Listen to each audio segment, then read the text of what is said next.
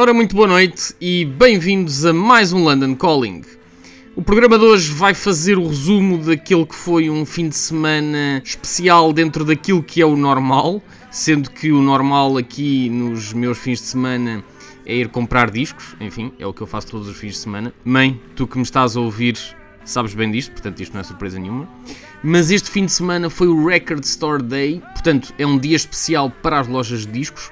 É um dia onde há lançamentos especiais e exclusivos para as, as lojas de discos e, portanto, é, é, digamos que uma ocasião especial para as lojas. As pessoas uh, que normalmente não vão a lojas de discos uh, neste fim de semana uh, ou neste sábado acordam mais cedo e fazem filas às portas das lojas de discos para comprar estes lançamentos especiais. Portanto, para mim foi um fim de semana igual aos outros, com a diferença que eu tive que me levantar mais cedo para não correr o risco de esgotarem os discos que eu procurava e que eu queria comprar.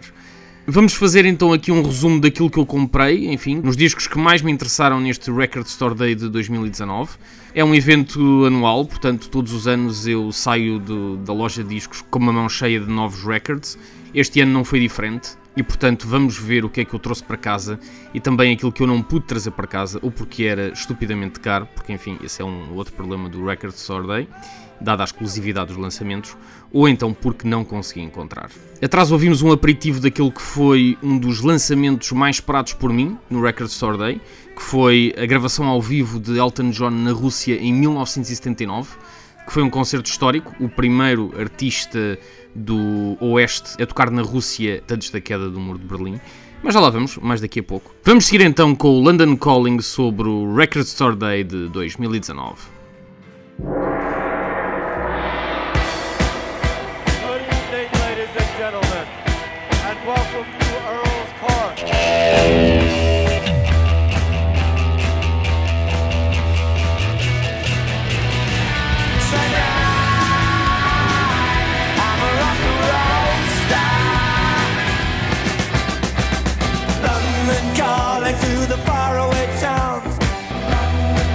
Has it all got to be so terribly loud? Cause London is. I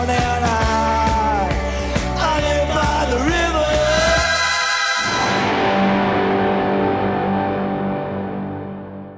E começo pelo lançamento pelo qual eu tinha mais expectativa. Ainda há pouco mencionei o disco ao vivo de Elton John em Moscovo, gravado em 1979. Ora, é preciso fazer uma integração histórica deste concerto. Em 1979, a Rússia vivia enclausurada na sua própria redoma. Estávamos em plena Guerra Fria e as relações com o Oeste não eram as melhores e a nível cultural eram praticamente inexistentes. A música do Oeste chegava à Rússia sob forma ilegal e de contrabando, com cassetes pirateadas, etc. Portanto, havia muitos fãs das bandas do Oeste, como os Queen, os Beatles, os Pink Floyd, os Scorpions, que têm uma enorme legião de fãs no, no, na Rússia, mas não havia uma base legal para nada disto. Ora, em 1980 a Rússia ia receber as Olimpíadas de Verão, e portanto, este concerto do Elton John acaba por eh, ser uma espécie de hum, taça das confederações, digamos assim. A taça das confederações que é organizada sempre um ano antes do Mundial, como uma espécie de preparação.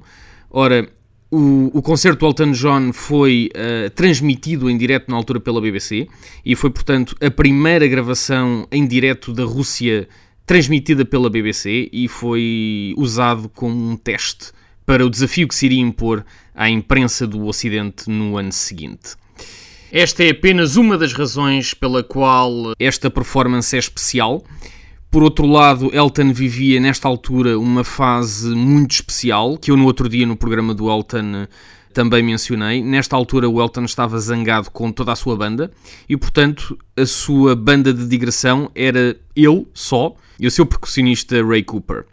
Eles faziam o show sozinhos, portanto o espetáculo era dividido em duas partes. A primeira parte era Elton a solo no piano e na segunda parte, que é o trecho que vamos ouvir eh, daqui a pouco, entrava o Ray Cooper no Funeral for a Friend Love Lies Bleeding e a segunda parte mais mexida era então o Elton com o Ray Cooper.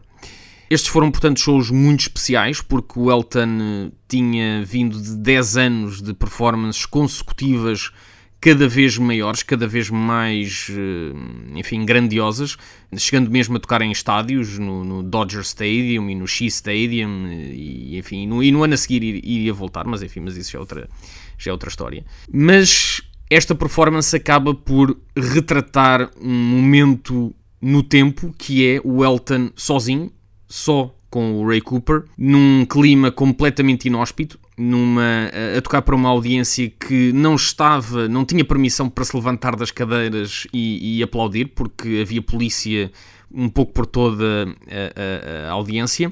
A BBC não só eh, gravou este concerto em áudio, como também filmou tudo. Filmou inclusive a recepção do, do, do Elton na, na Embaixada Britânica em Moscovo. E, e, foi tudo filmado e, e, incluído num documentário que eu descobri há coisa de 10 anos, não sei, há muito, há muito tempo, no, no Media um daqueles DVDs baratos de 5 euros